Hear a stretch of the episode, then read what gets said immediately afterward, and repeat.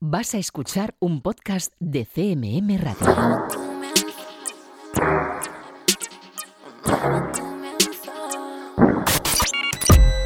Están escuchando 808 Radio. Hola, 808. Radio Castilla-La Mancha. Joycall System F Inesec. 808 Radio. You're listening 808 Radio.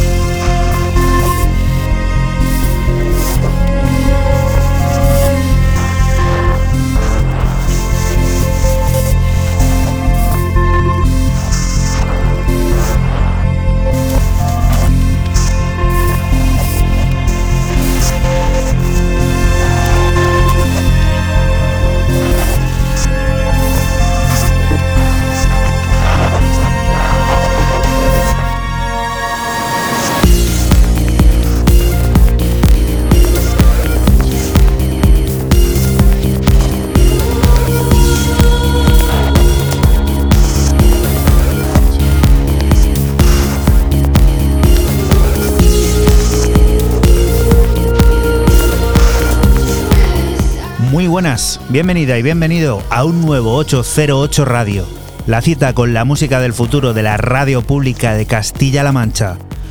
Un nuevo año este 2021 que vamos a empezar deseándote lo mejor y recopilando las mejores y más interesantes voces que han pasado por 808 esta temporada. Un pequeño pero contundente resumen de esos artistas que han presentado su música en este programa de radio y las ideas que han surgido en ebullición a través del generador de ideas. Música y voces como las de Digital 21 y Stefan Olsdal, responsables de este space, que sirve para que recibas un saludo de quien te habla, Juan Antonio Lorente, alias Joycol, y que abre el 808 Radio número 245, que desde ya puedes seguir en nuestra cuenta de Twitter, arroba 808-radio. Para mí yo creo que Complex es, la, una evolución natural de la banda. Eh, yo creo, bueno, yo lo escucho y noto que es una banda que ya ha, ha estado haciendo música un, un, rato y también ha tenido conciertos y ya tiene un, no sé, un, un foco eh, un poco más eh, claro que, que, al principio. Eh, no, no- quiere decir que, el primer disco esté, está mal, es que el primer disco a lo mejor estaba una banda que está mm, em, buscando su sonido y como su, el, rollo y yo creo que Complex es como la evolución na- natural. Hola, soy Stefan Olsdal del grupo Digital 21 y Stefan Olsdal. Hola, soy Digital 21 de Digital 21 y Stefan Olsdal. Y estamos aquí en Radio 808 eh, presentando nuestro nuevo disco, el segundo. Complex. Inside, como decía Stefan, eh, llevó un tiempo porque estábamos creando nuestro propio sonido y, y aquí en Complex eh, estamos disfrutando de ello. Entonces sí que eh, hay cierta eh, evolución en el sonido, pero además está el poder recrearte en tu sonido estando eh, en, control de todo, con mucha más facilidad. todo ese um, trabajo al final se ve, se ve plasmado en el disco y se ve en la seguridad, en la contundencia que tiene, en que eh, se nota que hay parte de, esa energía de, los conciertos eh, de Inside está también en, en Complex. Eh, el, disco de Made for Human sí que es un disco que está hecho en la distancia, porque ahí estábamos totalmente encerrados, estábamos justamente en el confinamiento. Pero los dos discos de, de Digital 21 Stefan Osdal eh, sí que están hechos mano a mano, estando juntos aunque pues, hay detalles que los hacemos online sin problema o, o, ciertas colaboraciones. Hemos grabado en el estudio de Stefan, por ejemplo, eh, a Katrina y a las cantantes de este disco y las cantantes del primer disco, eh, sin embargo, están grabadas eh, remotamente, online, están grabadas en otros sitios. O sea que... es, un, es un proceso, todo es como un proceso. Entonces, si... por ejemplo, muchas de las, de las temas empiezan como un instrumental. Um, por ejemplo, el primer disco Inside empezó así, era casi todo instrumental. Y luego poco a poco um, quisimos, bueno, hacer diferentes um, tipos de, de, de, canciones, digamos. Y cuando estamos, cuando estamos aquí en el estudio, uh, componiendo juntos uh, y a veces estar aquí con un, cantante, uh, a veces uh, canciones surgen de, de lo que, que, tuvimos antes. Las canciones no, no vienen gratis del cielo, como piensa mucha gente. Bueno, como ha dicho Miguel, la magia viene de, de trabajar, viene del pro proceso. Y y a veces es muy frustrante y a veces surge más, más fácil. De, depende, no sé, depende del día, depende del estado de mente que tienes, depende de, muchas cosas. Y, yo creo que, que, la única manera de, de, hacerlo es, seguir, es, es, no parar. Y así, sur, así, así surgen la, la, las cosas. Es que a, a veces pasan muchos días no, no, no surge nada, pero trabajándolo, ahí, ahí viene. Es el, es el proceso. Sí, sí, totalmente. Yo, yo, él ha dicho con otras palabras lo que decía Picasso, ¿no? que, que, la, que la inspiración me pilla siempre trabajando. o sea que realmente es eso.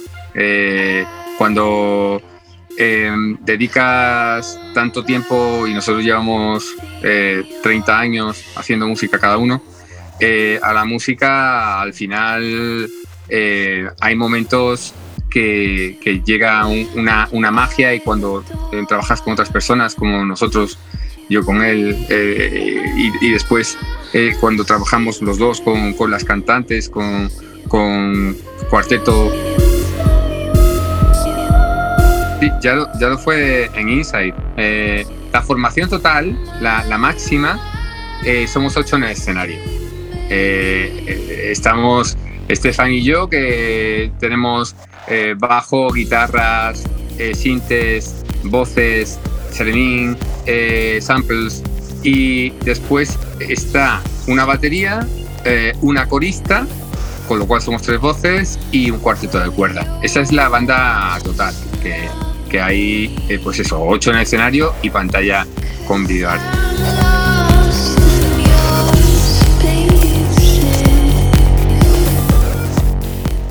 ...808 Radio.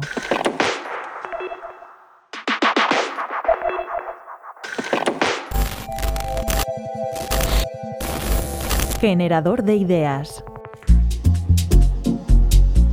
En cuestión del fútbol podemos distinguir diferentes fondos de inversiones. Uno es el de los fondos eh, de los clubes de Estado, son los que han adquirido el Manchester City, eh, el Newcastle United y el Paris Saint Germain. ¿Y qué tienen de especial estos fondos de inversión? Que estos fondos de inversión no están compuestos por ahorradores eh, que pues, tengan una forma de lograr una determinada rentabilidad para sus ahorros, no está formado por estados, es decir, son los estados, estados soberanos que eh, destinan una parte de sus recursos a realizar inversiones en otros países diferentes. Hola, soy Luis Carlos Sánchez y soy profesor de Economía en la Universidad de Oviedo. Y ahí viene el, gran, también la segunda pregunta. Eh, eh, suponemos que todos los ahorradores, cuando invierten, eh, lo hacen pensando en obtener una rentabilidad ajustada a un riesgo, ¿no? porque es lo que ellos pues, esperan después para obtener una jubilación o, o para obtener una compra en el futuro. Pero ¿cuál es el objetivo de estos estados soberanos? Porque los estados soberanos no solo buscan una rentabilidad o no tienen por qué solo buscar una rentabilidad, sino también pueden buscar otros intereses. La política exterior de un país, pues bueno, se puede llevar a cabo por diferentes vías, ¿no? Eh, una es la guerra, otra es la promoción cultural, eh, otra es la exportación de determinados valores acordes con ese país. Y la cuestión clave es qué buscan estos eh, fondos Estado, porque además los que están invirtiendo en el fútbol son unos eh, eh, fondos de inversión de unos estados muy particulares, que son estados que no son democráticos, que son autocracias, donde los ciudadanos tienen los derechos limitados, que disponen de unos importantes recursos derivados de los recursos naturales, que, son gestionados por la clase dirigente. Cuando Qatar eh, apostó por comprar eh, un equipo de París, mm, podrías pensar que, bueno, que es un buen escaparate. Estamos hablando de una de las principales capitales de Europa, eh, capital de uno de los países más poblados y más extensos, y por tanto podría pensarse que es buen escaparate. Pero ¿cuál es el problema? Que la liga francesa no es una liga que tenga una repercusión internacional.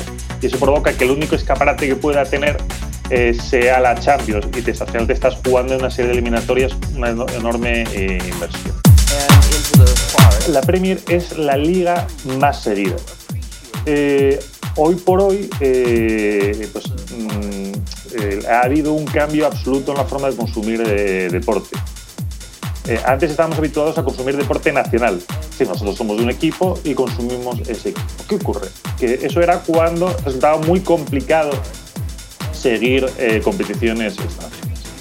Con el nuevo mapa audiovisual tenemos una enorme oferta eh, a nuestro alcance y eso hace que, que la gente demande competiciones más valoradas. Y, eh, lo que está ocurriendo es que la Premier, que, hace unos años ya estaba por encima del resto de las ligas, cada vez la diferencia es mayor. ¿Esto qué hace?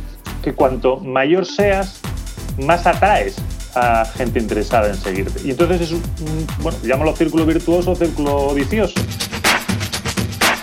Pero tenemos que pensar, eh, sobre todo los que ya tenemos una serie de años, cuando eh, veíamos al Ajax, cuando veíamos al PSV Eindhoven, cuando veíamos esas ligas tan potentes de países pequeños eh, que podían competir y que atraían al público, ahora estamos viendo que son ligas que han perdido eh, mucho peso.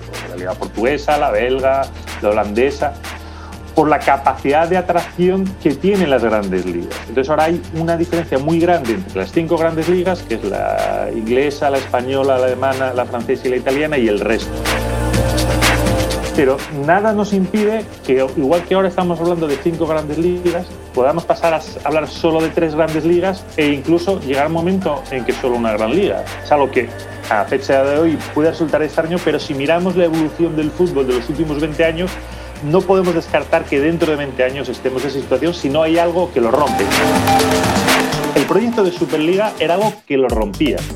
porque es cierto que eh, los equipos ingleses eran mayoría, eran cinco equipos, pero sí es cierto que ya había eh, dos equipos eh, españoles y ya había equipos italianos y se invitaban al resto. Eso rompía esa dinámica eh, y eso perjudicaba sobre todo a los equipos medianos ingleses. Mm, veremos a ver cómo transcurre esto porque yo creo que todavía no estamos en una situación de equilibrio que sepamos cómo va a, solucionar, pero cualquiera de las soluciones puede darse y, yo creo que tenemos que fijarnos en cuál debería ser la solución óptima, porque probablemente el statu quo actual sea difícilmente eso.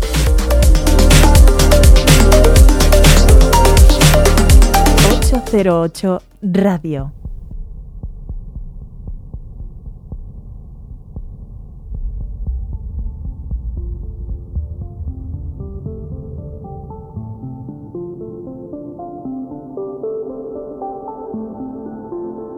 Ya hemos escuchado que el fútbol está cambiando a alta velocidad. La concentración de poder y dinero en pocas competiciones está terminando con lo que muchos entendíamos de este deporte y convirtiéndolo en un arma de política exterior. Volviendo a la música, viajamos a Argentina para conocer los detalles de Gambaré, el nuevo álbum de lujo asiático que ellos mismos nos cuentan.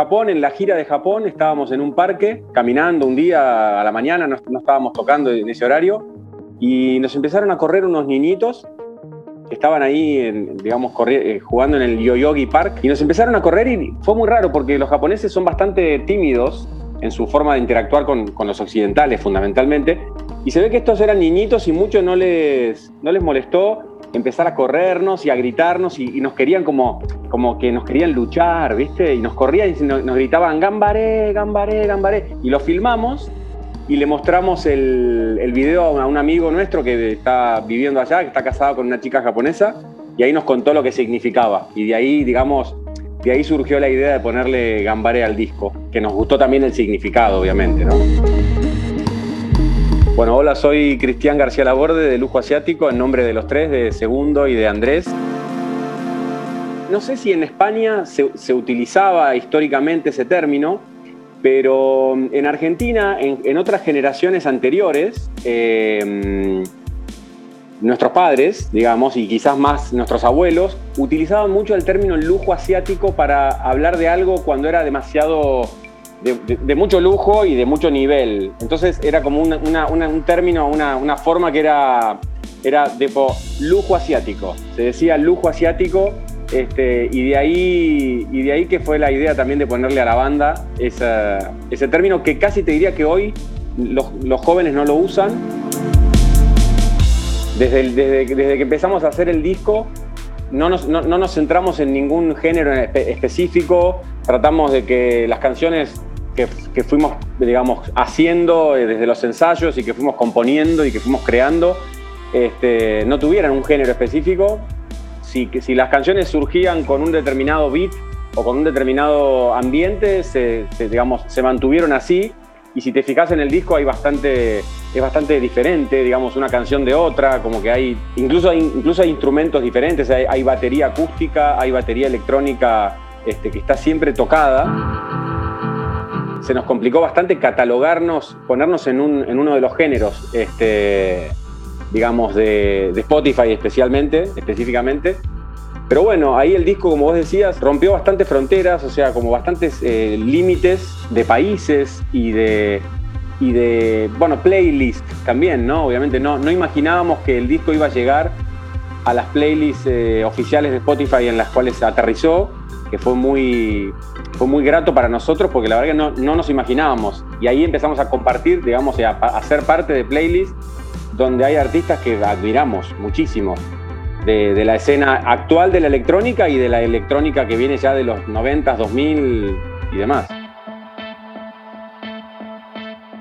Sí, sí, sí, total. Bueno, nosotros ahí, ahí Juanan, somos bastante, bastante, bastante fanáticos de, de, of Canada y de muchas otras bandas.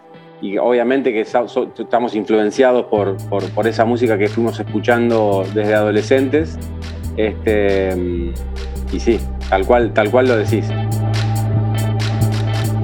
Somos un trío, como dijiste, cada uno tiene su propio, su propio digamos, este, su propio seteo. Eh, fuimos agregando cosas, eso sí, del primer disco al segundo cambiamos muchísimo. Fuimos adquiriendo nuevos aparatos este, y eso fue cambiando un poco también el sonido y, cada uno fue como también mejorando, digamos, en, la ejecución de, los nuevos instrumentos que fuimos incorporando. Eh, pero no hay, no hay ninguno que sea un, un instrumento fetiche así, no, creo, creo que no hay ninguno.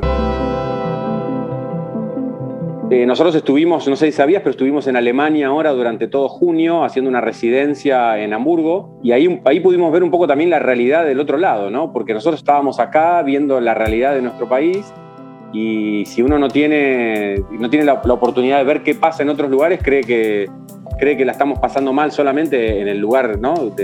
en, nuestro propio país o en nuestra propia ciudad.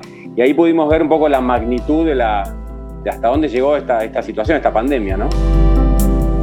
Eso en relación a la pandemia, en relación a, nuestro trabajo, eh, por suerte tuvimos la posibilidad de sacar el disco, teníamos ese, ese material, digamos, pendiente y salió durante la pandemia.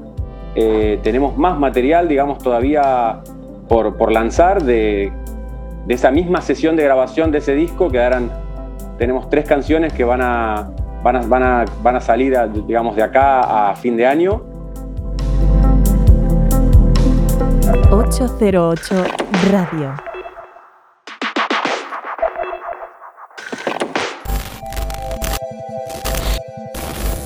Generador de ideas.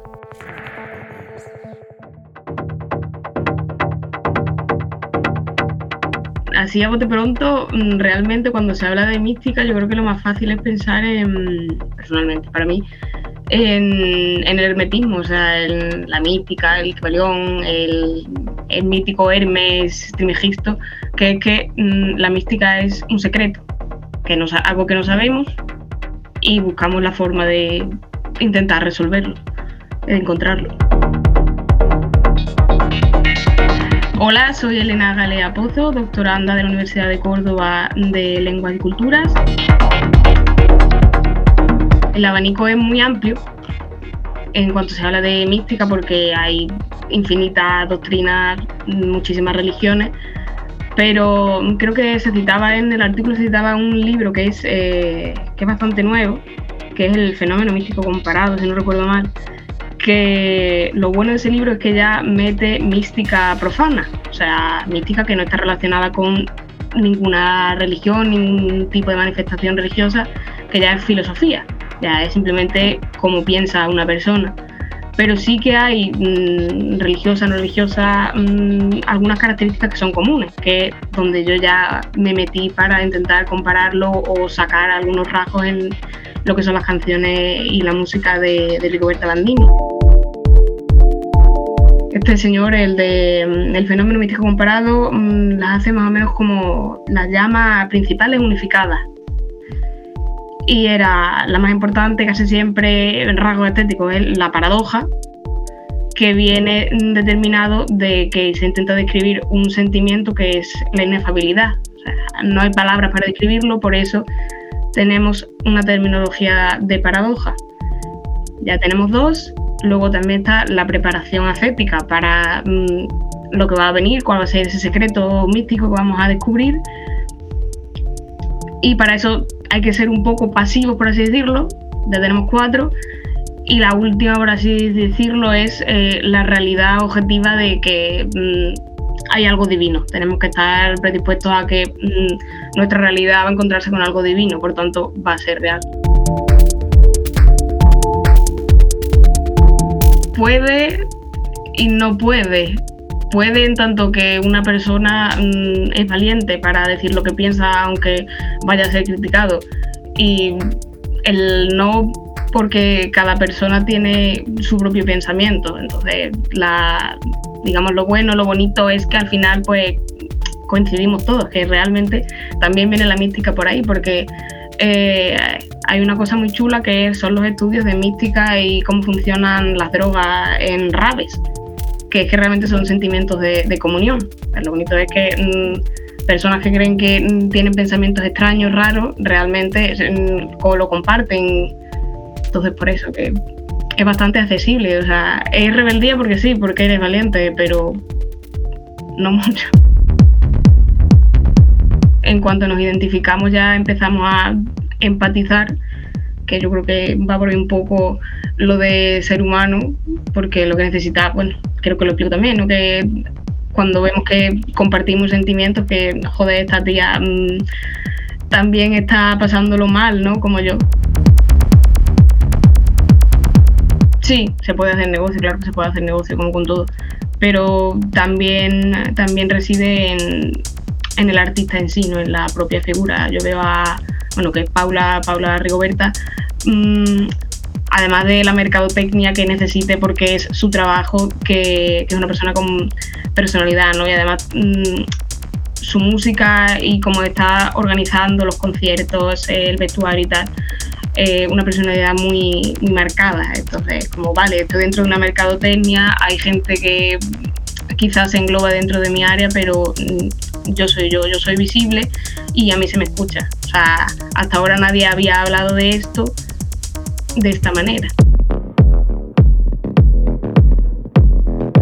Antes estaba un poco más apartado, muy pocos artistas se dedicaban a eso o se hacía y no se consumía mucho, iban a una exposición, pues a lo mejor no había tanto público, pero ahora sí, yo creo que a raíz de, del COVID, que de hecho fue de donde salió este artículo, que es de un congreso de nuevos medios, que era como había afectado el COVID, y sí, porque mm, además del acceso al arte, cómo se está empezando a pensar otra vez el arte, ¿no? que siempre se está reinventando y si lo que se necesita es pensar, eh, estoy buscando mi espiritualidad, mm, creo que hay algo, lo descubro así. A fin de cuentas, el arte es una manera de expresarse.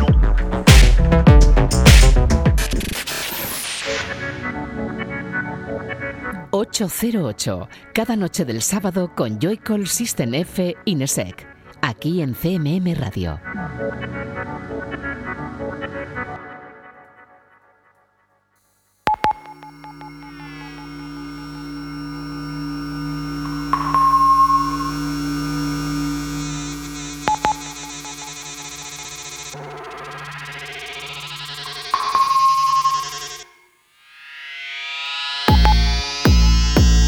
Continuamos aquí en 808 Radio, en Radio Castilla-La Mancha. Continuamos de la nueva mística popular a los sonidos del proyecto Popes Electriques, que descubren sus creaciones y ambiciones, creaciones como este Polarite.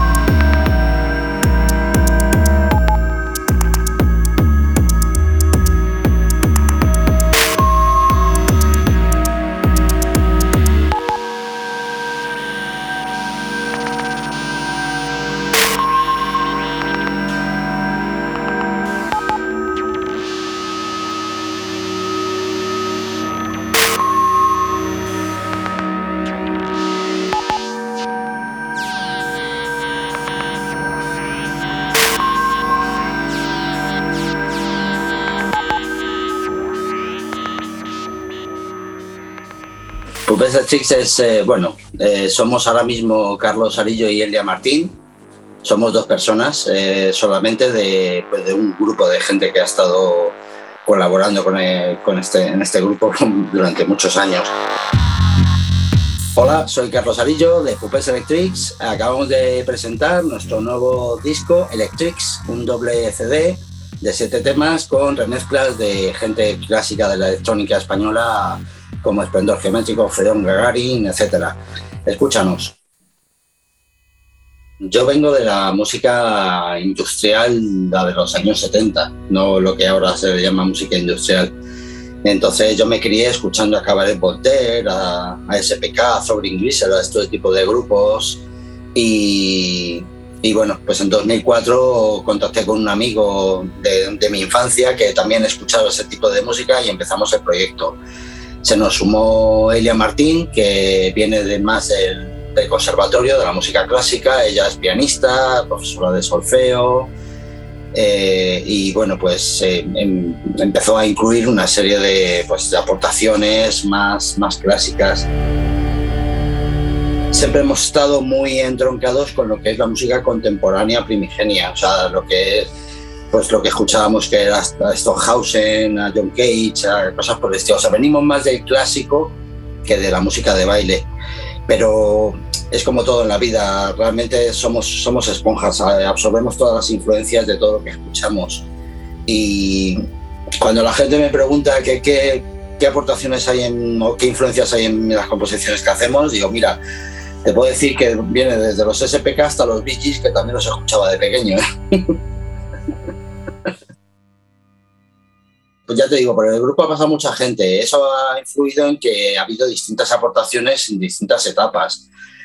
Por ejemplo, en 2010, celebrando el centenario de la Confederación Nacional del Trabajo, eh, elaboramos un espectáculo que, que dimos 20 conciertos, que terminamos hasta en, los, en el RIA de Suiza interpretando pues del espectáculo acompañados de una flautista y, de una soprano. Eh, nos hemos visto haciendo películas, o sea, bandas sonoras de películas, eh, campañas de Amnistía Internacional y de la Fundación Aspacia. Y bueno, pues un poco para 2014 o así ya estábamos muy cansados, ya diciendo, bueno, llevamos ya muchos años, hemos pasado ya por muchas etapas y en 2016 abrió una nueva puerta, que fue lo que reactivó otra vez a Pupes, que fue cuando fuimos invitados a, a hacer el estudio de campo de, del reactor de fusión nuclear de, JET, que en Oxford eh, grabamos sonidos del reactor y elaboramos un, un, espectáculo que, bueno, pues lo estuvimos eh, girando por varios sitios, varios países y, bueno, es como siempre lo, cuento, eh, eh, abre una puerta, cuando se cierra, abre otra. Eh, esto es como que fue primero la gallina o huevo. Yo no sé si fue primero mi conciencia política la que me llevó a divulgar el mensaje o, o, fue mi gusto musical el que encontró una plataforma para hacerlo. No lo sé. Mm, yo creo que mm, somos mm, seres pensantes y sintientes y nos afectan las cosas que, hay a nuestro alrededor y en nuestras composiciones también afectan, evidentemente. Nosotros intentamos, sobre todo, no caer en, en, una sola, en una sola forma de ver las cosas. O sea, intentamos que no sea solo clásico o solo experimental, por ejemplo, todas nuestras composiciones, por muy experimentales y muy rayantes que puedan llegar a ser, tienen mucha estructura. De hecho, nosotros escuchamos nuestras composiciones un millón de veces para encontrarle fallos a las estructuras. Eso es una cosa que se está perdiendo mucho en la música electrónica de ahora. estamos sufriendo la tiranía del 4x4, de los compases de 16, de meterte en Do mayor y no salir de ahí y nosotros intentamos jugar con otro tipo de cosas. También lo que nos ocurre es, lo contrario, es si nos ponemos a escuchar una composición y vemos que es demasiado clásico, algo nos pide que tenemos que arriesgar mucho más. El copyright mm, realmente lo único que sirve es para pagarle derechos a gente que no tiene absolutamente nada que ver con la música, que está ahí pues dicho mal y pronto poniendo el cazo, ¿sabes? Entonces, eh, para nosotros es importante que la gente sea capaz también de difundir nuestra música, de compartirla, de... O sea, mm, no sé, es como decía Moby, decía, a mí me parece tan sorprendente que la gente quiera compartir mi música que yo les dejo que lo hagan. ¿Sabes? Entonces, para mí es importante, eh, no creo en este tipo de derechos de autor y cosas por el estilo.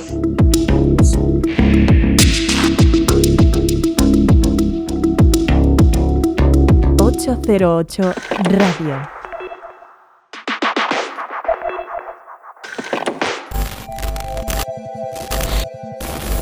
Generador de ideas. La alfabetización mediática, bueno, hay muchas definiciones, pero te voy a dar una muy concreta, y es cómo funcionan los medios de comunicación, saber consumir sus mensajes, ser críticos con ellos, y, bueno, ser capaz de recibir esos mensajes y también incluso de emitir y construir sus propios mensajes. ¿no? La alfabetización mediática lo engloba todo. Hola, eh, soy Eva Herrero, profesora de comunicación en la Universidad Carlos III de Madrid y he coordinado este proyecto de investigación sobre cómo los estudiantes de secundaria eh, trabajan la, alfabetización mediática en las aulas. Es un proyecto financiado con, las becas Leonardo de la Fundación BBVA quiero hacer una, una, puntualización. Probablemente, si esos mismos titulares los lleváramos a una población adulta, nos encontraríamos con, un porcentaje eh, preocupante también, ¿no? Vamos a decirlo así.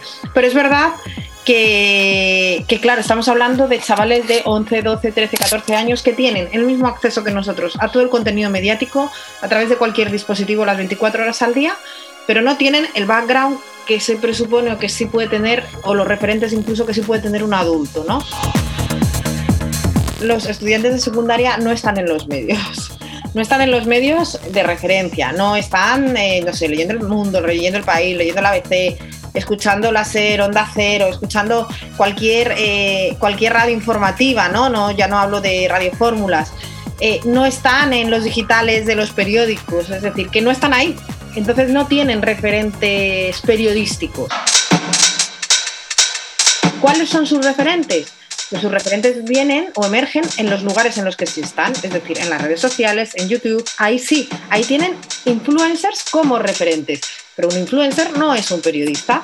Por lo tanto, ¿cuál es el problema de esto? Pues a un periodista vuelvo a hacer este paréntesis, ¿no? porque yo creo que es importante. Eh, cada día informativamente muchas veces nos lo ponen cada vez más complicado, ¿no? incluso a un adulto, incluso a gente que hemos estudiado comunicación o periodismo. Pero es verdad que ellos, a un periodista se le presupone la verificación, el contraste de las fuentes, el que saca algo con unos datos, si no, no lo publica, no, no lo difunde, pero a, los referentes que ellos tienen en las redes sociales no se les exige esto. Por lo tanto, lo que ellos consumen y, lo que ellos toman como, como una opinión válida puede ser una opinión sin ningún tipo de fundamento, pero ellos lo van a asimilar tal cual. Y los profesores nos señalan que, eh, que sus estudiantes no consumen información, no consumen medios y que cada vez hay más distancia entre el propio profesor y el propio estudiante a nivel de referentes. Con esto no quiero decir que cuando tú o yo teníamos 12 años nos interesara la información, la política, etcétera. Evidentemente, pues hombre, había un punto donde nos interesaba más el ocio, el entretenimiento. Claro, cada, cada etapa ¿no? Eh, tiene, tiene unos intereses. Pero lo que ocurre es que hoy en día nos encontramos en un momento donde hay tal eh, nivel de información que no lo vivimos en épocas anteriores ni en generaciones anteriores. Y ese acceso no era como el de ahora. y las posibilidades que te permite la tecnología hoy no te las daban hace 20 años. Entonces yo creo que es hora de intervenir más atrás, ¿no? Si antes decíamos, bueno, déjalos de 11, 12, 13 años, que todavía son muy pequeños, ponte con los de bachillerato, no ya, pero es que a lo mejor es tarde ya para bachillerato, es que nos tenemos que poner con el chaval de 10 años que tiene ya móvil, que tiene el mismo acceso que tú y que yo a cualquier contenido. Yo creo que los medios tienen que, mm, hacer una, una, especie de reflexión bastante profunda, no solo ya por el hecho de captar lectores o no, sino porque yo creo que detrás de todo esto hay una pérdida de credibilidad que, que lleva tiempo ahí forjándose, ¿vale?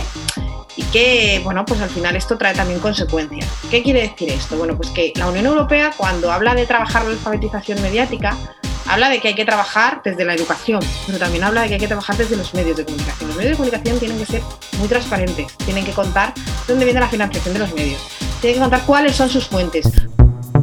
Cuando uno publica una información, eh, esa información tiene que tener fuentes, tiene que tener datos, según quién. O sea, no podemos encontrarnos noticias sin fuentes, ni podemos meter una opinión eh, como si fuera información y no señalar que se trata de una opinión. Entonces ahí los medios sí que tienen también tarea, porque está claro que cuando, claro, cuando dices al profesor, eh, tus estudiantes son capaces de diferenciar opinión e información, te dicen tajantemente no.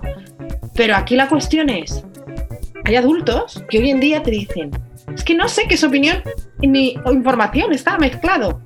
Y eso para mí es el gran, uno de los principales problemas que tenemos a nivel periodístico en este país, ¿no? Yo creo que no diferenciar información de opinión es, eh, es, es un síntoma grave.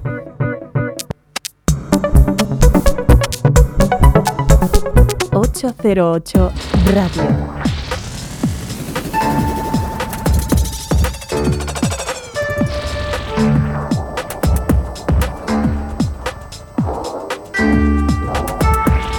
Ya hemos escuchado que la importancia de la alfabetización mediática pone sobre la mesa la necesidad de educar no solo lo digital, sino fortalecer el conocimiento de los contenidos que consumimos a través de los dispositivos. Contenidos como la música que suena en 808 y que en esta ocasión firma Deloné, que lleva toda una vida esculpiendo sonidos, pero que es ahora, después de tantos años de carrera, cuando se ha decidido a publicar en su propia plataforma Riveret el que es su primer álbum, Reset All to Default toma el control de 808 para contarnos todos los detalles.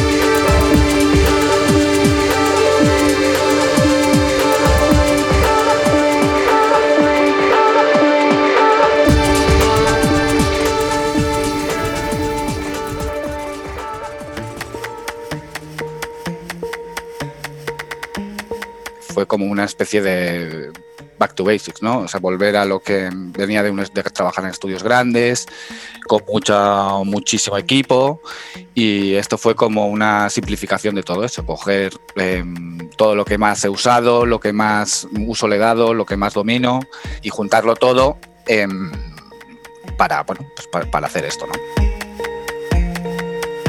Hola, ¿qué tal? Soy Andrés Tellez, eh, también conocido como Deloné os presento aquí mi disco Reset All to the Fold. Sobre todo que te cuadra así en la vida, ¿no? Eh, eh, pues viene una pandemia, em, nos quedamos todos como confinados. Em, entonces justo ganas todo ese tiempo, pues, que fue un, año y pico, em, para dedicarte a lo que tú quieres, ¿no? Eh, yo llevaba mucho tiempo queriendo hacer el álbum, lo que pasa es que es eso, yo llevo muchos años haciendo librerías para televisión y editoriales y claro, eso te, ocupa mucho tiempo y, luego te, sobre todo te, desgasta mucho creativamente. Así que coincidió así, eh, vi la oportunidad y dije, bueno, pues ahora nunca. Además me, me pilló en un momento de mi vida especial eh, en el que estaba pues, bastante inspirado y, y pues salió así.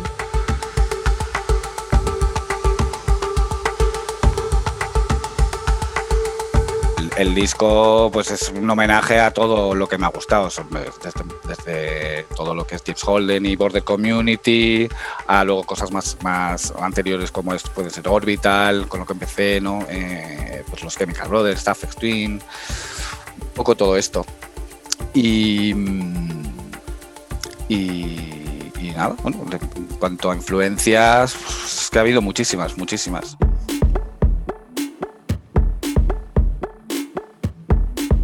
El live, pues, es un directo de una hora, hora y cuarto aproximadamente. Será todo, todo el repertorio del disco, más algunos tracks nuevos también que, he incluido. Y es otra, es otra cosa, es más. Em, conserva un poco la, contundencia, bueno, más la parte ambiental del disco, también tiene esa parte contundente, pero es intenso, es intenso porque, bueno, el disco en sí eh, es así, está entre lo ambiental y, la, y, un poco la psicodelia, pero está, es, tiene bastante intensidad. Entonces el, directo, eh, bueno, esto lo iré lo iré presentando más a lo largo de 2022, sobre todo del, segundo semestre, y lo quiero enfocar mucho a,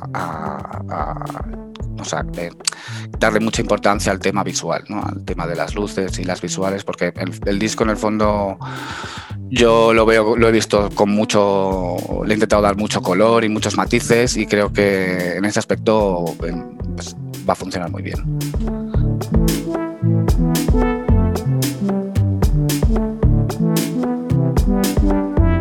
Es que el orden, eh, además, el orden, eso ha sido una aventura con, los que hemos estado implicados en el disco. Eh, bueno, gente que me ha ayudado, ¿no? Eh, me ha asesorado. también a la hora de decidir el orden ha sido como, bueno, a ver cómo lo hacemos, ¿no? Al final decidimos hacerlo como de un orden invertido, ¿no? Del que tenía yo originalmente, invertirlo, ¿no? no como de más progresivos, como de, menos a más, que era como un orden lógico, sino como luego como decidimos invertir un poco el orden.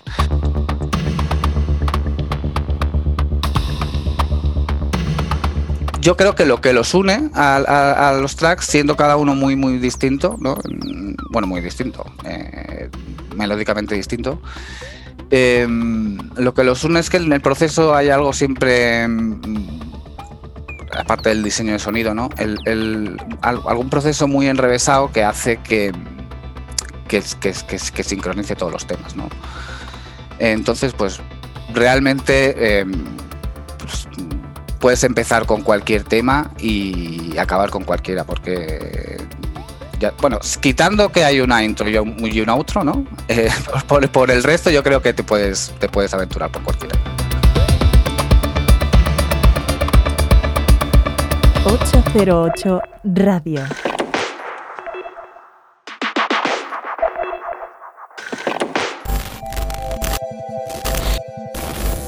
Generador de ideas.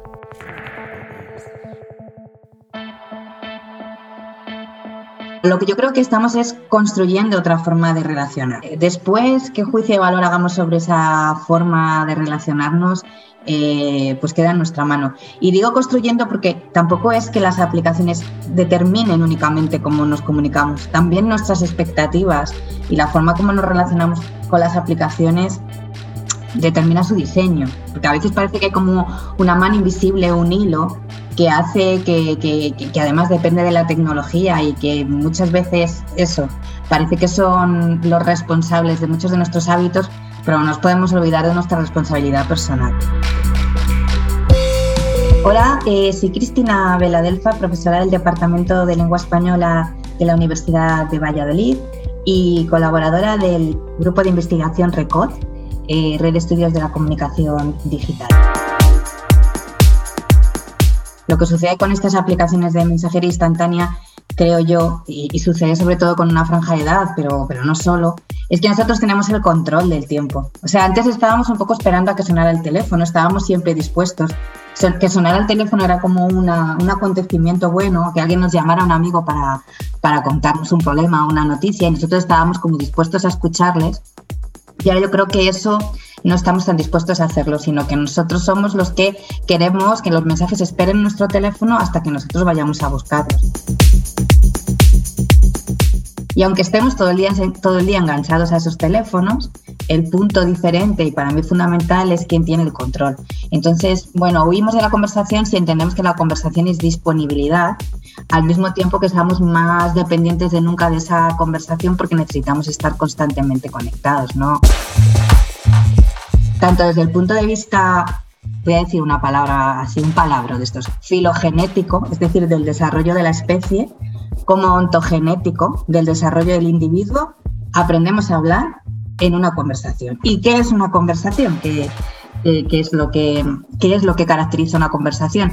Pues efectivamente es un, es un tipo de interacción verbal que no está diseñada de antemano, que no está pactada de antemano, sino que se co-construye de forma coordinada en su propio proceso. Hay un elemento clave en la conversación que es la alternancia de turnos. Para que algo sea una conversación es muy sencillo, pero tiene que hablar alguien en un momento y en otro momento callar para que hable otro que hablar es un toma y daca, si quieres decirlo, de un intercambio de turnos. Y claro, eso es la esencia de la conversación y eso es de alguna manera la esencia que se transforma en las nuevas formas de conversación. Si observamos un poco la evolución de WhatsApp. Que hemos tenido como usuarios, hemos ido viviéndola muchos, hemos visto cómo se ha incorporado, por ejemplo, el famoso doble check o doble check azul que nos da información sobre si se ha recibido o si se ha leído. También no todas las eh, aplicaciones de mensajería instantánea incorporan eh, la información esta de el usuario está escribiendo, te está dando, te está dando en ese caso información sobre el proceso de producción del mensaje. Entonces, claro, ahí estamos eh, incorporando retroalimentación que nos da información sobre el otro y ahí es donde se genera esa ansiedad porque tenemos un doble modelo. En la conversación presencial no dejamos a nadie en espera, pero en este tipo de intercambio nosotros tenemos un control de los tiempos de que nos creemos legítimamente em, dueños de ese tiempo, porque, lo somos, porque se han, se han desarrollado nuestras relaciones con estas eh, herramientas de otra forma, pero que efectivamente genera a veces un, un, contraste de modelos. Nosotros esperamos que nos respondan nada más recibir y a lo mejor no sucede así nos queda una buena, una buena etapa de, mensajería instantánea porque se incorpora ahora cada vez más pues, comunicación de, tipo empresarial, hay una versión de WhatsApp que es comercial, entonces cada vez encontramos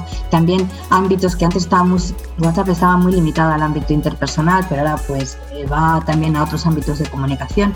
Entonces yo veo un futuro en el que todo va a terminar pasando por esa comunicación no asíncrona, porque es síncrona, pero mm, sin una disponibilidad mutua inmediata, o a lo mejor terminamos con una saturación tan grande que, esto termina por explotarnos en la mano. Hombre, yo me decanto más por lo primero, porque al final los cambios son lentos, así que yo creo que tenemos por delante una década, al menos académicamente, de tener que estar muy pendientes de qué pasa ahí. 808 Radio Síguenos en Facebook, Twitter e Instagram. Escúchanos en cualquier momento en la aplicación oficial de Castilla-La Mancha Media y en la página web cmmedia.es.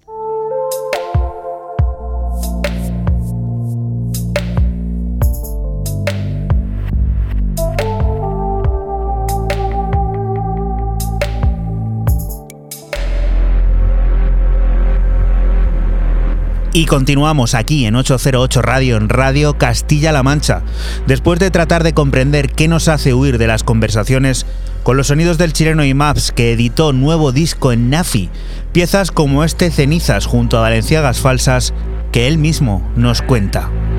No sé cómo salir de esto. No se trata de no se trata un decreto. Pasado parece muerto, pero me juega en cada momento. Pude cumplir todas tus expectativas. No iba a funcionar si consumías mi vida. 19 juegos, 19 heridas. 21 fracaso, ninguna salida. Y este peso constante que acá. Ahora dime quién me lo saca. Por tomar la ruta equivocada. Toda la noche me preguntaba: ¿Cómo fue que estuve tan ciego? ¿Cómo fue que perdimos el fuego? Todo pasa tan rápido yo quiero saber dónde está, dónde está, qué pasó. Todo lo que tuvimos se fumó, todo lo que tuvimos se esparció, como la ceniza de un muerto que nadie recordó. A todo el mundo le llega su momento. Está claro que esto fue un invento. Ahora verso la ceniza de un muerto. La almohada no me deja tranquilo. Es un arma de doble filo. Mientras que lo niego y fijo que lo olvido. La cinta sigue en bucle y no para por más que se lo pido. No sé cómo salir de esto. No sé realmente lo que siento. En mi pieza vuelo los recuerdos. Que terminamos quemando en pleno invierno. Y este peso constante que acá Ahora dime quién me lo saca Por tomar la ruta equivocada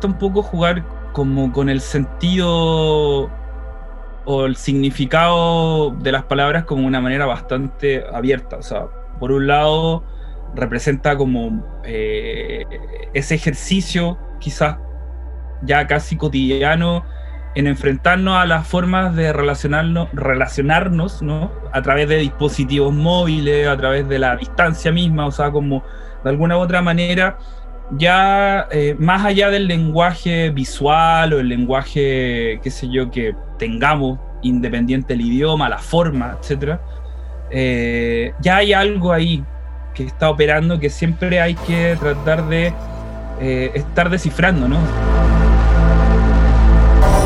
Hola, soy Cristo, IMAPS, estoy presentando mi último disco llamado Descifrar, eh, que salió recientemente por Nafi, eh, y escúchenlo, eh, compártanlo, disfrútenlo. Más allá de, una conversación directa, cuando uno ya empieza, por ejemplo, no sé, a, interactuar con alguien quizás queriendo algo más allá, ¿no? Qué sé yo, algún amor o relación o incluso amistad, pasa mucho que ya eh, eh, estamos todos como medio eh, atentos a un montón de signos y, y- y cosas que muchas veces tratamos de interpretarlas de una forma y no tenemos ni siquiera la experticia para entenderlo. O sea, no somos psicólogos, no somos psiquiatras, eh, no somos, qué sé yo, semiólogos, ¿no? Entonces, de alguna otra manera, esa, esa, esa técnica o esa artesanía de, de- de- de interpretar, eh, yo lo entiendo y lo llevo a esta noción como de descifrar, ¿no?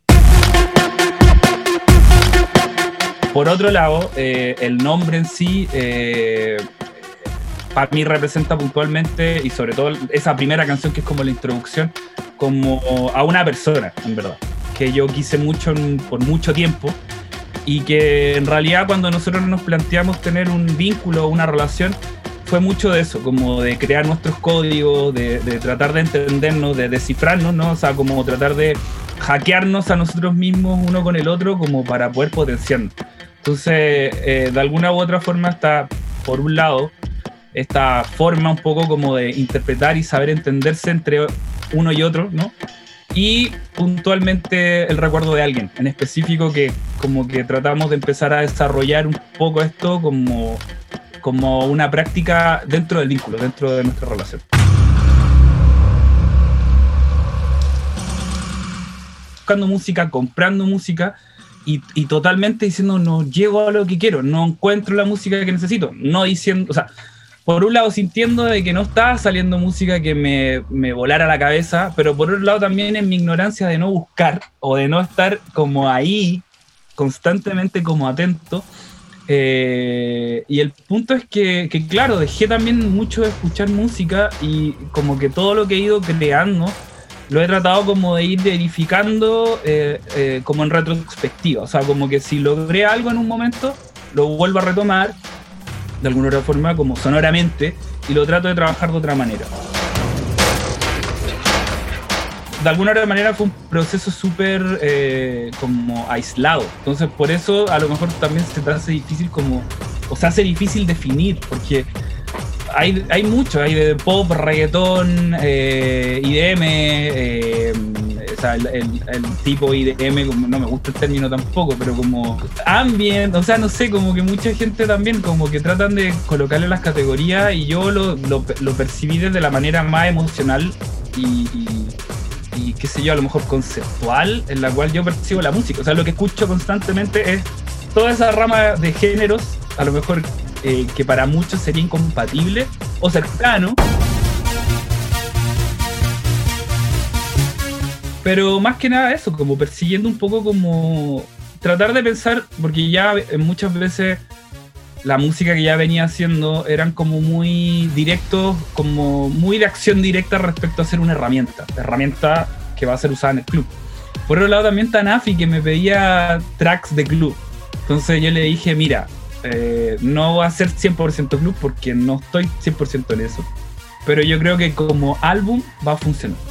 Y ellos no me cuestionaron nada, o sea, como que de alguna otra forma fue como, ya les presenté la idea y les encantó y vamos, para adelante. 808 Radio. Generador de ideas.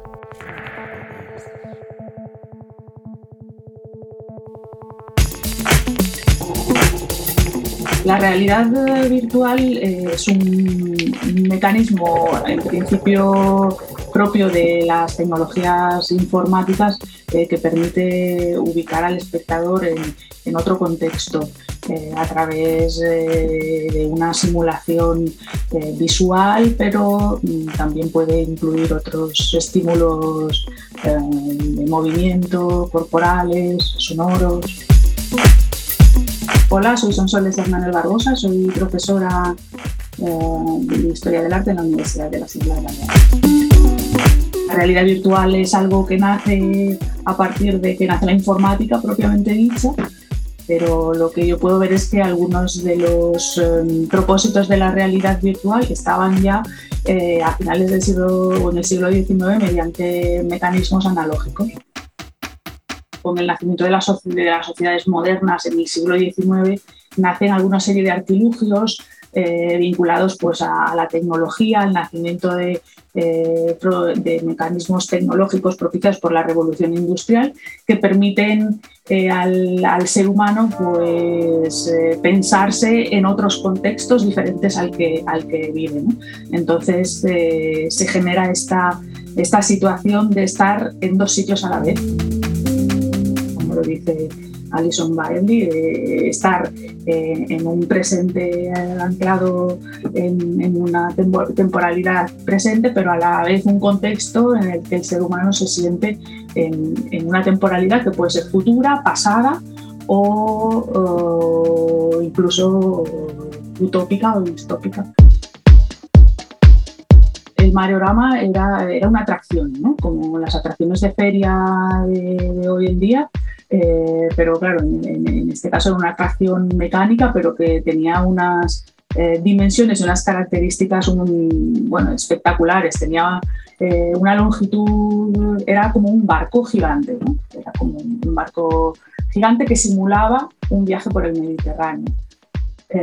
Esto permitía pues, al, público que, accedía a este Mariorama, que, estaba, que se presentó en la Exposición Universal de París de 1900, eh, permitía pues, dar la, la, impresión, la simulación al público que subía a este barco gigante eh, de hacer un viaje por el Mediterráneo sin salir de París eh, y en media hora, que era lo que duraba la atracción.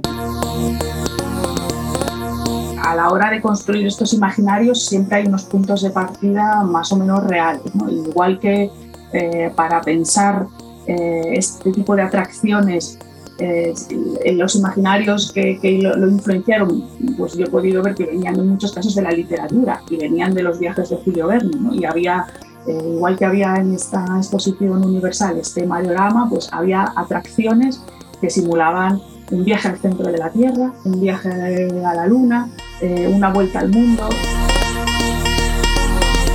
Hoy en día, claro, la, realidad virtual quizá en el ámbito de, de, los videojuegos también eh, juegan con imaginarios existentes, pero a la vez también los videojuegos proponen otros, otros imaginarios que luego calan en otros dominios de, la cultura, en, el cómic en la literatura. La realidad virtual hoy en día está tan presente en, todos los ámbitos que ya no es solo una atracción, sino que es que eh, la realidad virtual se utiliza para en simuladores de, bueno, para perder el miedo a volar, pues simulaciones de realidad virtual, para eh, rehabilitaciones eh, médicas, se utiliza la realidad virtual. La simulación está como más cada vez está más presente. Eh, bueno, ya, ya Baudrillard hablaba de que vivíamos en la sociedad del espectáculo y, y, ya no solo desde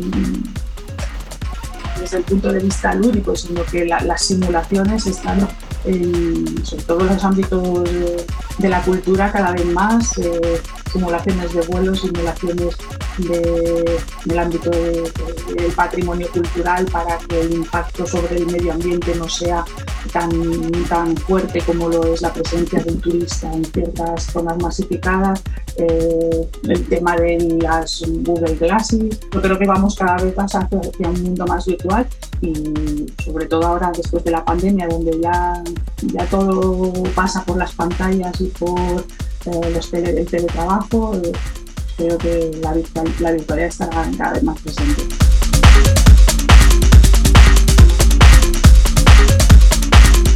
...808 Radio.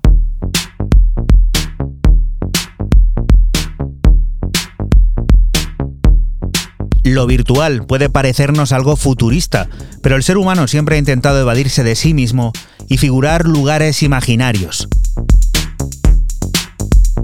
Después de remontarnos a los orígenes de la virtualidad, ponemos rumbo a la bella Galicia. Allí nos espera Roy, para hablar de sus sonidos, en este caso remezclados por el gran Carl Finlow.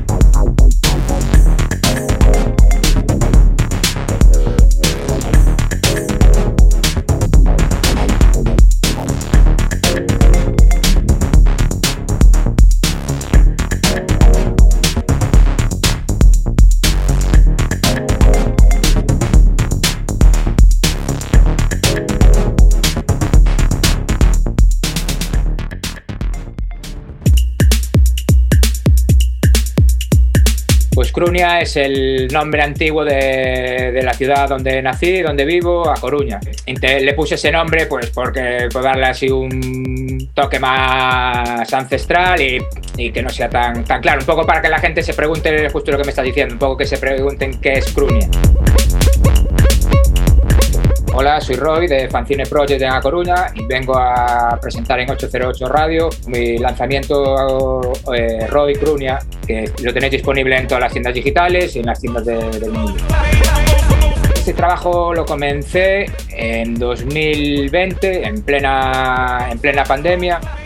Eh, es un trabajo que hemos, eh, ha llevado bastante tiempo, un año y pico sacarlo, porque hemos creado un concepto todo, todo el equipo de, de Fancine, hemos creado un concepto todo alrededor del disco, desde la portada, la fotografía, el vestuario, el videoclip, todo ha ido con un concepto, todo ha, conllevado bastante, bastante trabajo. Cuando edito en Fancine, pues me gusta hacer un trabajo, me gusta crear un, o crear entre todos un concepto 360 para mí representa un como el disco anterior que se llamó Deiso, que es la zona por la que donde vivo yo, pues eh, fue una época en la que me vine a vivir al campo y esa, esa, ese venir a vivir al campo fue como una época de introversión, de encontrarme a mí mismo, de empezar a trabajar un poco en mí.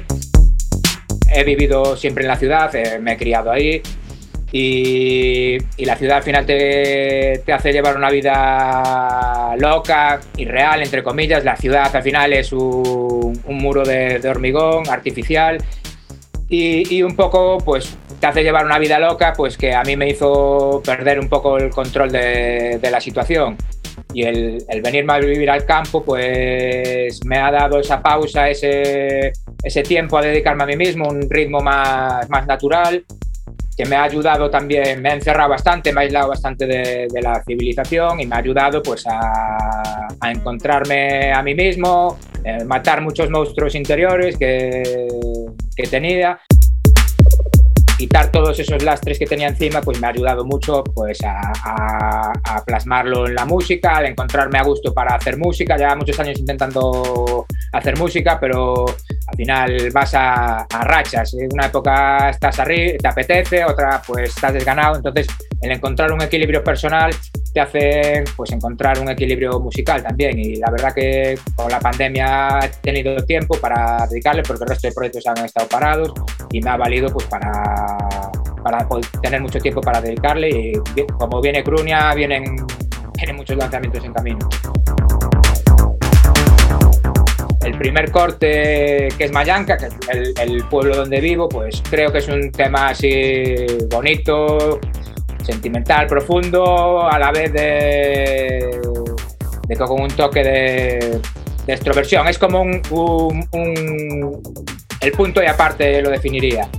Y luego Crunia, pues es un tema que es ciudad totalmente, es alegría, rapidez, en el sentido de, de ritmos y eh, más ruido, voces, eh, lo, lo defino más como eso, es- extroversión, fiesta, un poco, que es un poco la- lo que para mí representa la ciudad. Y el 2.0 me refiero más a mí porque yo ahora sí que inter- me veo preparado para afrontar la ciudad de una manera que antes no me, me- antes me comía y ahora convivo con ella. En estos 13 años que cumplimos en diciembre, la verdad que a veces lo hablo con Pablo, nos paramos ahí a echar un vistazo atrás y la verdad que estamos en el mejor momento sin duda. Estamos viviendo una época eh, diferente. Nosotros no hemos parado de trabajar en ningún momento, creo que incluso aún hemos trabajado más, más que nunca en el proyecto. Hay mucha- muchos proyectos que están en camino, que hemos ido trabajando durante todo este tiempo, que irán saliendo y la gente los irá conociendo.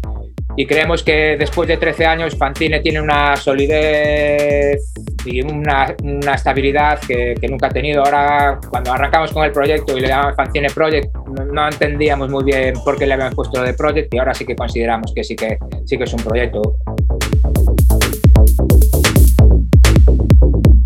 808 Radio.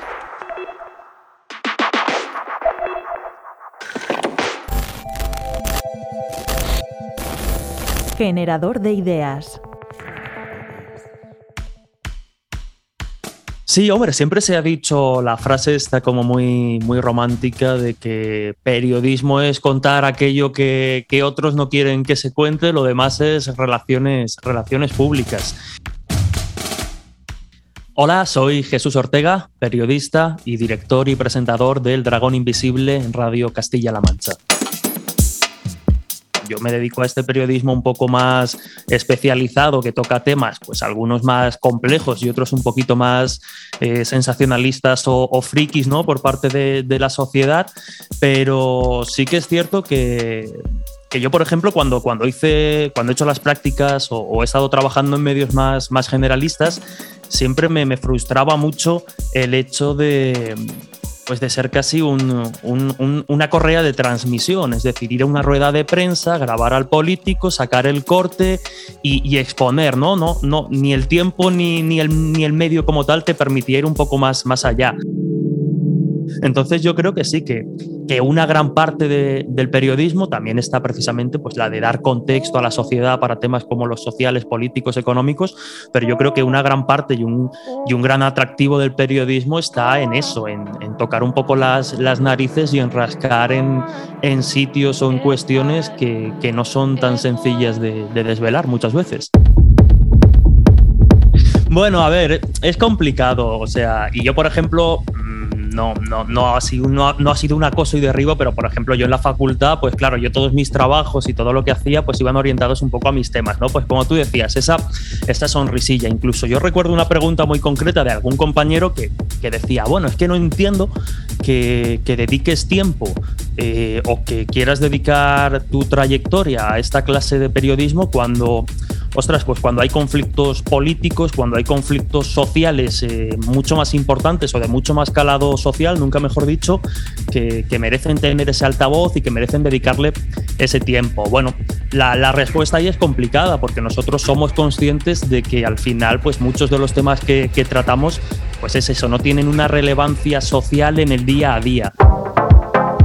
Pero sí que es cierto y precisamente hablando mm, ya no solo de, cuestiones como la de Quanon, sino del auge del negacionismo en, en plena pandemia, uno se da cuenta de que muchas veces trabajar con eh, las creencias, ya sean pues más antiguas o más contemporáneas, como puede ser esto, eh, pues te da una visión interesante, porque claro, cuando uno habla de la Tierra plana o uno habla de los reptilianos o uno habla de la conspiración de la Luna, son como cuestiones que, que efectivamente, que parece que no tienen, que parece que no tienen una una repercusión social importante. Pero de repente nos encontramos que todos esos que pues unos creían en la Tierra plana, otros en, el, en la Luna, tal, de repente se confabulan o, se suman a un nuevo movimiento conspiranoico, como puede ser el tema de, la vacuna, de repente la, la realidad nos da un bofetón y dice, ostras, que esta gente está ahí, estamos desatendiendo sus ideas, no tenemos ni idea de qué lógica interna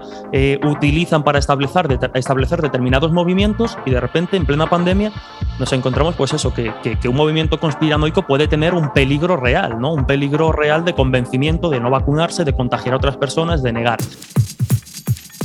Entonces, bueno, es lo que digo, ¿no? Somos conscientes de que, pues eso, hablar de ovnis o de fantasmas en un momento dado eh, puede no tener eh, cierta relevancia, pero yo creo que sí por una razón. También por mi postura más, más particular con respecto a estos temas, que yo creo que, bueno, tanto en el Dragón como en los medios en los que colaboro, la intento dejar reflejada, que siempre es una postura una postura escéptica, nunca desde el negacionismo, porque considero que abre una brecha que no es sana, la brecha entre, bueno, pues entre eso que se habla de ortodoxia y heterodoxia. Pero creo que es necesario, eh, quizá no tanto, pues eso, ¿no? Como estar a otras cuestiones, pero sí que creo que es necesario que, haya profesionales que, que se metan un poco en el barro de las supersticiones y las creencias modernas porque es necesario también comprenderlas precisamente para que no se magnifiquen, para que no podemos, o sea, no podemos ponernos una venda en los ojos y negar que hay gente que cree en fantasmas, en ovnis y en conspiraciones, porque si hacemos eso, pues insisto, de repente nos encontramos con movimientos como el negacionismo que nos superan y no sabemos cómo enfrentar o cómo tratar de explicar un poco a esa parte del público que, que, que no todo es así.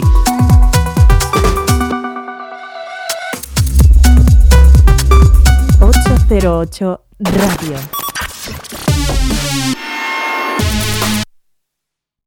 la historia de cada programa en www.808radio.es. Si te preguntan, diles que escuchas 808 Radio en CMM Radio.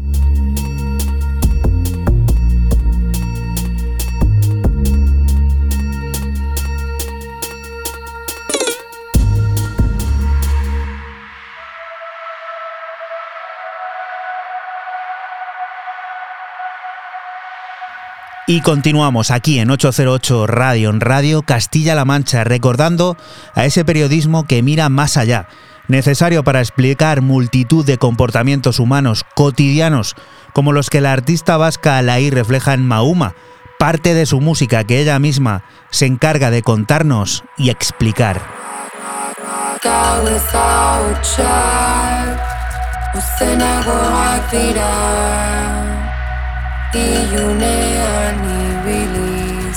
Argi baten bila. Iritsiko naizela badaki urruneko argira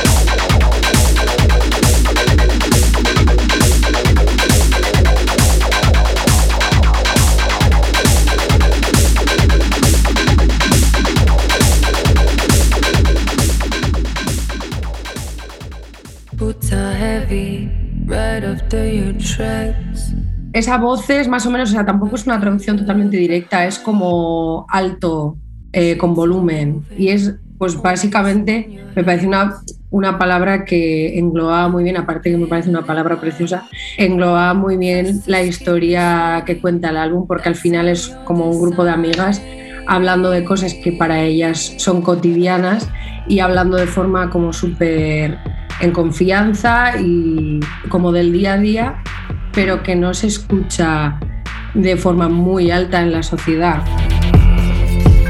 Hola, soy Alay, eh, acabo de publicar mi álbum Ozen y espero que os encante. A ver, yo lejos de ser una experta en feminismo porque respeto muchísimo a la gente que dedica su vida a estudiarlo y a escribir sobre ello y toda mi adoración para esas personas. Quise darle un toque más personal porque obviamente yo no quiero venir aquí a enseñar a nadie absolutamente nada. Pero sí que es verdad que veía viendo que con mis amigas comentábamos muchas, muchísimas cosas que nos pasaban muy a diario o muy constantemente y que se quedaba ahí. Empecé a hacer ese ejercicio con muchos grupos de amigas y veía que absolutamente todas teníamos alguna historia que contar de ese estilo, alguna agresión o alguna situación incómoda o algún miedo irracional que hemos pasado en alguna situación pues eh, provocada en general por estructuras patriarcales. Entonces eh, decidí grabar esas conversaciones porque no, o sea, me explotaba la cabeza como absolutamente todos mis grupos de amigas tenían historias así, conversaciones así. Hicimos un montón de fotografías en la grabación que, que va en el corto que acompaña el álbum, que es básicamente como la traducción a imágenes que intentamos hacer de los testimonios que van en el álbum y la verdad que vi esa foto y dije, es que en cuanto elegí el título del álbum y vi esa foto dije, es que es tal cual, totalmente, o sea, se mantiene todo anónimo y al final pues estaría bien compartirlo. Bueno, yo estudié producción musical y, pues tenía que elegir, en realidad tenía totalmente abiertas las opciones para, mi trabajo de fin de máster y yo tenía bastante claro que por querer desarrollar mi, carrera como artista y como productora eh, tenía que ser un álbum sin duda, pero una vez siendo ya un producto de fin de máster, eh, quería darle como mucha consistencia, trabajar mucho en una narrativa y que tuviera un mensaje bastante importante para también eh, hacer mi propia investigación académica en ese sentido. Que bueno, al final se quedó en entrevistas y, eso ha sido un trabajo más bien de darle muchas vueltas como transmitir todas esas entrevistas y todo ese contenido que tenía, cómo ordenarlo eh, y cómo darle sentido también musicalmente. A ver, eso sí es algo que me ha, solido gustar hacer en, en, mis trabajos anteriores.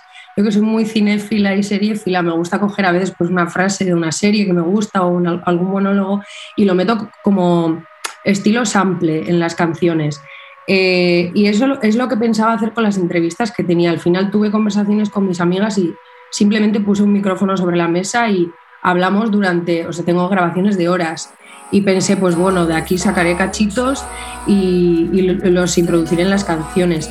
Pero después me di cuenta de que el contenido era muchísimo más poderoso de lo que pensaba y al final esos testimonios eh, los he usado como interludios entre las canciones. Entonces van a ir en, solitario como pistas completas eh, y lo que he intentado es eh, ponerlos en un orden que le diera un cierto orden narrativo al, álbum para que evolucione y que las canciones que van entre sus interludios también sigan el sentido de esa fase de la historia del álbum en la que están.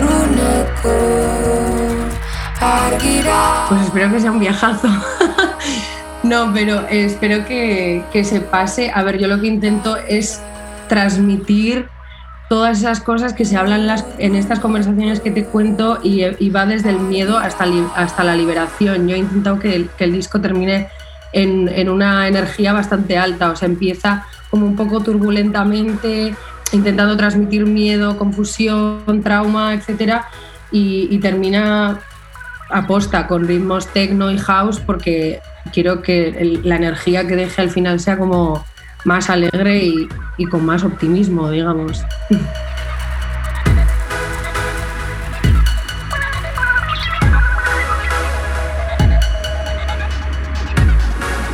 ...808 Radio.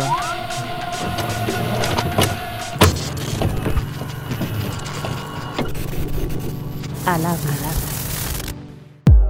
Sin duda, sí, existe una sobre oferta y sobre exposición a contenidos audiovisuales. Es más, eh, todavía no hemos tocado techo con respecto a la oferta audiovisual masiva hacia la que nos enfrentamos.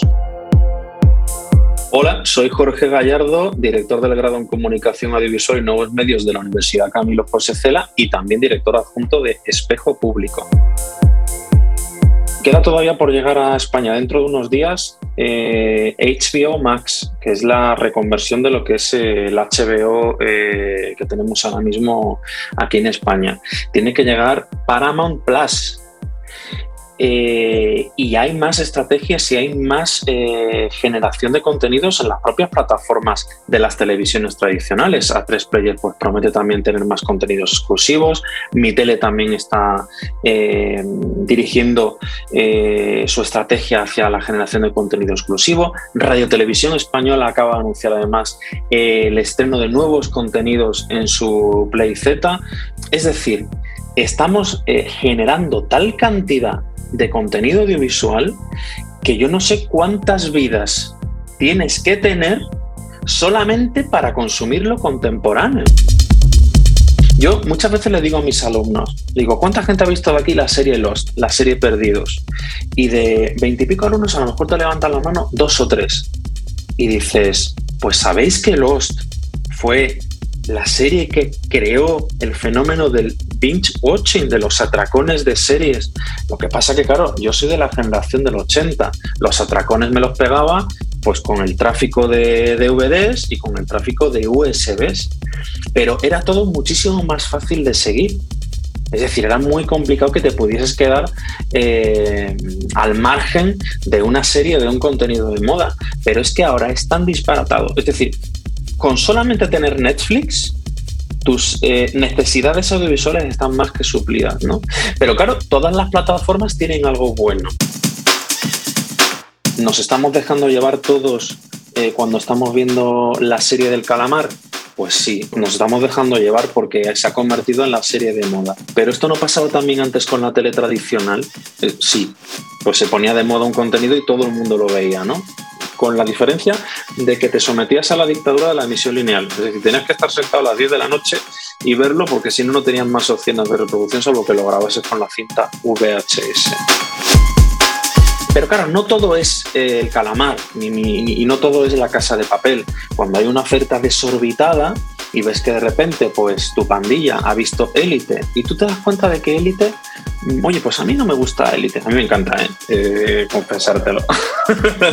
pero bueno, volviendo un poco a la idea, es un contenido, sí, de calidad, pero si no te gusta Elite, es que estás totalmente fuera de eh, los temas de conversación y fuera de los nuevos influencers y fuera de todo. Eh, hoy he preguntado, por ejemplo, en clase quién había visto la serie Elite y la había visto todo el mundo, menos un alumno menos un alumno. Y he observado el reproche por parte de, los compañeros. El síndrome FOMO, que en inglés las siglas son Fear of Missing Out, es decir, miedo a perderse algo, no es una cosa que haya surgido con el tema de las series, es una cosa que surge con las redes sociales, que hacen que eh, un montón de jóvenes empiecen a tener ansiedad cuando ven que no pueden responder a las necesidades del positivismo tóxico de Instagram, de qué happy somos, qué felicidad, a, generar contenidos en tus stories, a estar en Twitter, a estar en Facebook. Se está trasladando también al ámbito audiovisual. Entonces, claro, ya no es el miedo a perderte cosas en tus comunicaciones con tus compañeros, sino el miedo a seguir las tendencias audiovisuales porque te quedas fuera de la conversación en esas redes sociales, es decir, están interrelacionadas, sin duda. Entonces hay una cosa eh, clara, que es educar a la sociedad desde un punto de vista eh, audiovisual. Educarlos desde la posibilidad de tener un pensamiento crítico, y que puedan reflexionar sobre lo que quieren ver y lo que no quieren ver y las posibilidades que tienen. Y eso es importante porque mm, no podemos demonizar a las plataformas porque estén generando una burbuja. Yo entiendo que esto es un mercado en eclosión, en absoluta expansión, donde por ahora solamente ha tocado techo Netflix, que está perdiendo suscriptores en Estados Unidos y en Canadá. Ojo, ojo al dato, pero donde está claro que mm, ante la duda del fracaso, pues estamos, mm, y aquí meto todas las plataformas, ¿eh? Eh, estamos creando más cantidad que calidad. Y eso es un disparate. ¿Qué pueden hacer las plataformas? Pues intentar abogar más por contenidos de calidad en lugar de por tanta cantidad y que desde la escuela eduquemos audiovisualmente a la sociedad. Eso es súper importante.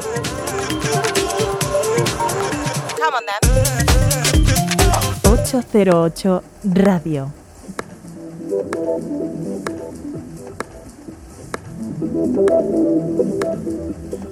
Muchos son los que viven con miedo a perder la cuenta del tiempo presente, a no poder estar en las conversaciones, pero existen artistas como Bazar Caché, que tiene listo su álbum debut Sambam Voyage y que toma el control de 808 para contarnos los detalles de ese trabajo que reúne un collage de sensaciones y sonidos con lo que nos vamos a despedir, con los que nos vamos a despedir hasta la próxima semana, que volveremos a estar aquí, en la Radio Pública de Castilla-La Mancha, lugar del que te invitamos. No te muevas porque sigue la música, las noticias y todas esas cosas del mundo cercano que te rodea. Chao.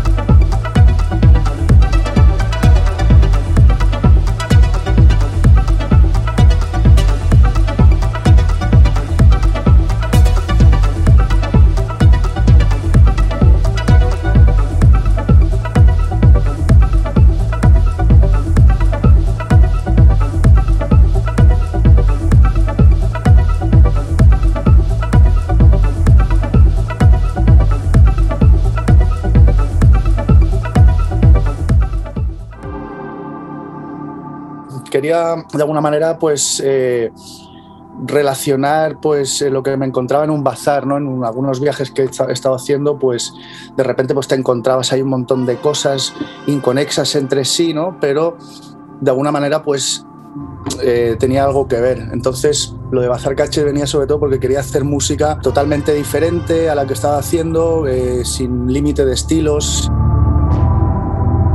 Hola, soy Bazar Caché y os invito a que escuchéis mi álbum Sambam Guayas. Un saludo.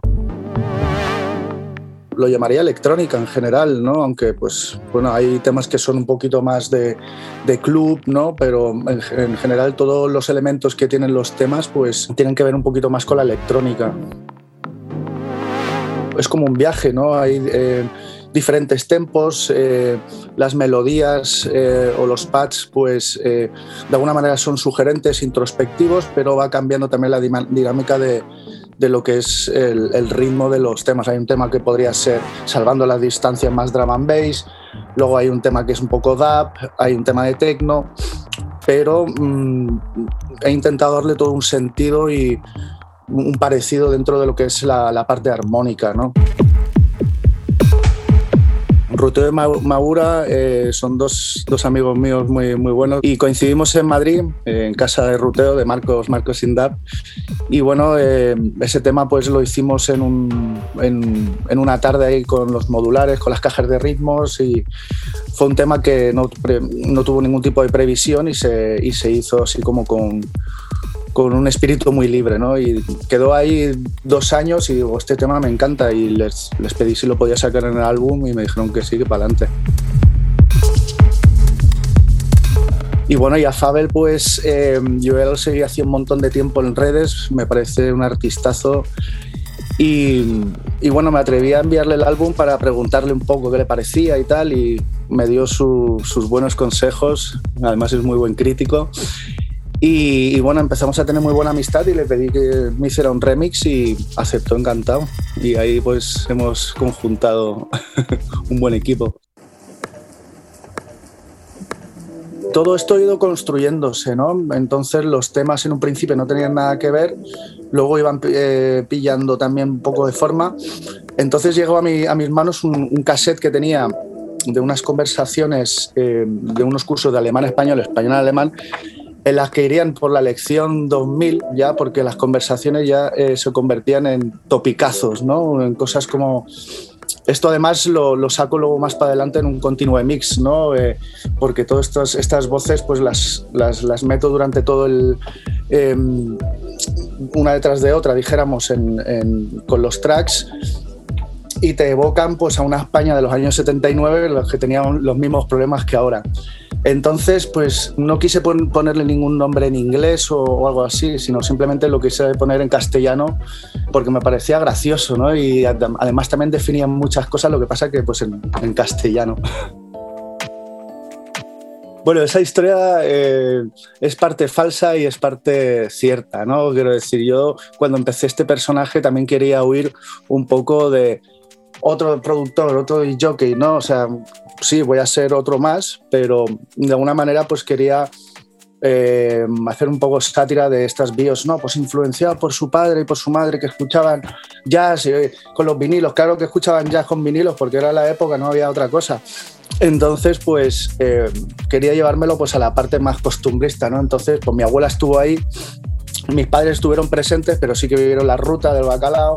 Entonces yo jugué un poco ahí con el, con el tema de que mi abuela, pues de alguna manera me encauzó por el camino, ¿no? Porque yo estaba perdiendo el tiempo eh, intentando hacer ruidos raros con beatbox en el parque y ella, de alguna manera, pues era hacer un poco una historieta graciosa paralela a, y más y bueno y sí que tienen cosas reales pero bueno era eso reírme un poco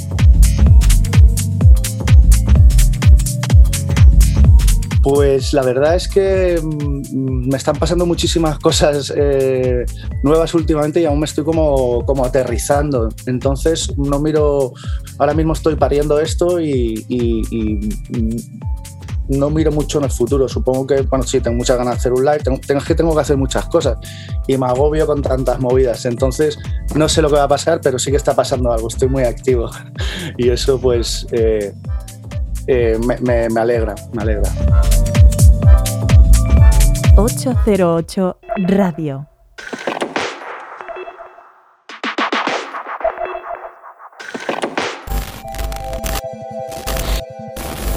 Generador de ideas. Cuando hablamos de edadismo, hablamos de nuestra forma de pensar, de sentir y de, y de actuar hacia los demás o hacia nosotros mismos en función de la edad. Hola, soy la doctora Vania de la Fuente Núñez, trabajo en la Organización Mundial de la Salud, donde dirijo la campaña mundial contra el edadismo y soy coautora principal del primer informe mundial sobre el edadismo de las Naciones Unidas que lanzamos este mismo año. Cuando hablamos de edadismo realmente hablamos de tres dimensiones diferentes, que son los estereotipos, que es nuestra manera de pensar, nuestros prejuicios, que es nuestra manera de sentir, y por último la discriminación, que es nuestra manera de actuar. Así que quizá también aprovecho eh, esta pregunta también para, para clarificar que el edadismo no es exactamente igual a discriminación por edad. Y hay veces que es verdad que se equivalen los dos términos, pero en realidad cuando hacemos esto obviamos las otras dos dimensiones del edadismo que son igual de importantes, que son los estereotipos y, los prejuicios por edad. La edad es una de esas primeras cosas que en las que nos fijamos cuando interaccionamos con otras personas. Y, y el edadismo realmente eh, tiene lugar cuando la edad se empieza a utilizar como, como instrumento de, de, categorización o de división.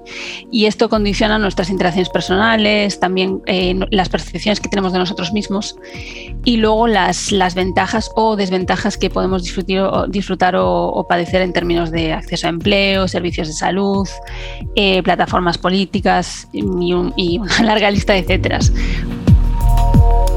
Podemos verlo en políticas que apoyan el racionamiento sanitario por edad, donde vemos, por ejemplo, en una gran cantidad de estudios que la edad sí determina en muchos casos quién recibe ciertos procedimientos y tratamientos médicos. También lo podemos ver en, acceso a empleo, eh, tanto para personas jóvenes como para personas mayores. Lo podemos ver en, en prácticas que pueden negar el acceso a un préstamo, por ejemplo, en el banco debido a la edad y ya te digo, una, tenemos muchísimos eh, ejemplos diferentes en diferentes tipos de instituciones. Que existe la idea errónea de que el edadismo solo afecta a las personas mayores. Y es importante enfatizar que puede estar dirigido hacia cualquier grupo de edad. Como la palabra misma indica, edadismo es un ismo mm, relacionado con la categoría de la edad. Y por ello puede afectar tanto a gente joven como, como a gente mayor si bien puede la forma en la que se manifiesta y la forma en la que podemos experimentar edadismo puede ser diferente dependiendo de la etapa vital en la que nos encontremos. Depende de, de si estamos mirando el edadismo hacia personas jóvenes o hacia personas eh, mayores.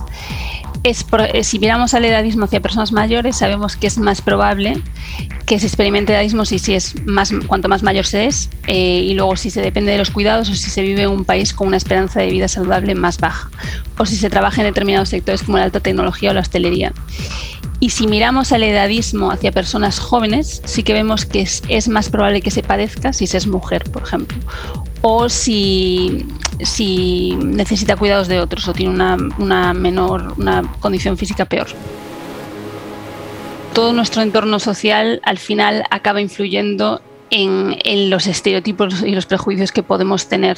De hecho, sabemos que, que, este tipo de influencia empieza muy temprano. Sabemos que alrededor de los, de los cuatro años de edad los niños ya son muy conscientes de los estereotipos basados en edad de su propia cultura.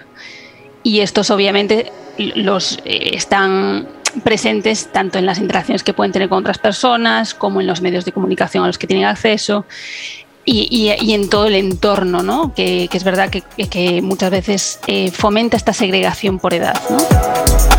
Y entonces los niños a, partir de esa edad ya empiezan a internalizar estos estereotipos y, y a utilizarlos para, para, guiar sus sentimientos y su conducta hacia personas de diferentes edades y también hacia sí mismos, que es un, componente importante también, ¿no? que, el, que el edadismo no solo surge cuando interaccionamos con otras personas o cuando interaccionamos con instituciones concretas como las que mencionaba antes, sino que también llega un momento en que por ese proceso de internalización de los estereotipos acabamos dirigiendo el edadismo hacia nosotros mismos también. Los gobiernos son clave para llevar adelante las estrategias que, ya sabemos que funcionan para, abordar el edadismo. Hay tres eh, estrategias que funcionan. La primera tiene que ver con, medidas políticas y, legislativas que, pueden ayudar a abordar la discriminación y la desigualdad por motivos de edad y también proteger los derechos humanos de todas las personas. La, segunda estrategia que sabemos que funciona para abordarlo son actividades educativas y estas pueden ayudar a, disipar los conceptos erróneos que pueden existir sobre los diferentes grupos de edad y sobre el envejecimiento. También pueden ayudar a mejorar la, empatía. Y la última intervención que sabemos que funciona son las intervenciones intergeneracionales, que como el nombre indica, juntan a personas jóvenes y mayores y pueden ayudar a reducir esos prejuicios y estereotipos intergrupales. 08 Radio.